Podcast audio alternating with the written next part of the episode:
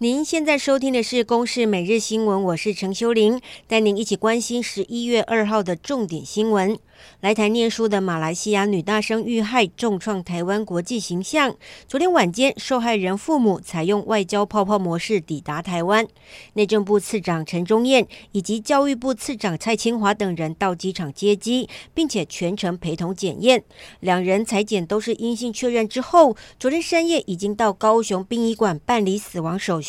预计在台湾停留三天。梁姓嫌犯父母只是透过电话表达愿意当面致歉。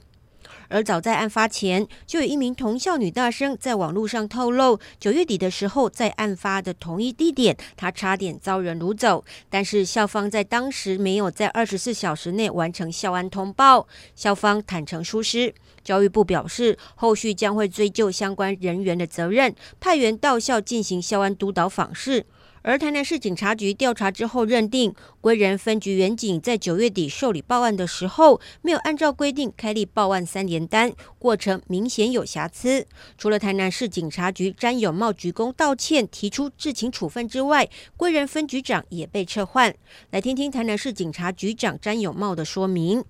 并没有依规定完成相关的受理程序，那干部应该承担责任。本人已经报告市长。经市长同意，将归仁分局分局长调整为内勤职务。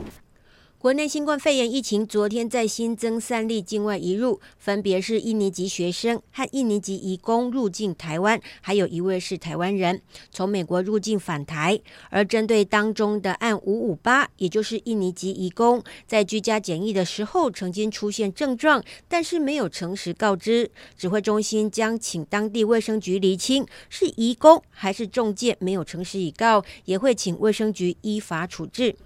根据机关署统计，包含公费和自费流感疫苗不良事件通报件数，截至十月三十号为止有两百零五件，创近四年来的新高。其中有五十八件是严重不良反应，是否跟流感疫苗有无直接关系，还有待医院跟专家委员会去做调查。而台湾疫苗推动协会理事长李秉颖强调，目前国内流感疫苗相对安全，民众不需要过度担忧。来听听李秉颖医师的说明。国内的通报的不良事件呢，都可以说它是跟流感疫苗没有直接关系。打了疫苗之后，如果你有发烧、咳嗽这些其他的症状，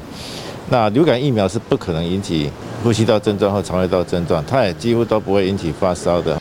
十年一次的人口以及住宅普查，十一月正式启动。行政院主计总处会安排普查员到家户访问，也开放民众网络填报。不过，昨天开放网络填报的第一天，不止传出网络宕机，还有民众登录之后，在页面上却出现陌生人的个资，引发个资外泄的疑虑。主计总处赶紧关闭系统进行调整，请厂商修正资安问题。来听听行政院主计总处主计长朱哲明的说明。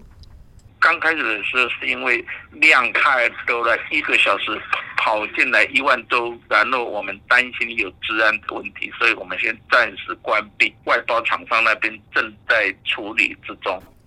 环保署新订《餐饮业空气污染防治设施管理办法》草案，将列管营业面积一千平方公尺以上，或者是座位数三百个以上的餐饮业，都必须要设置集气排气管线，而且必须每个月清洁保养。预定年底公告上路，违者最高可处一百万元的罚锾。以上由公视新闻制作，谢谢您的收听。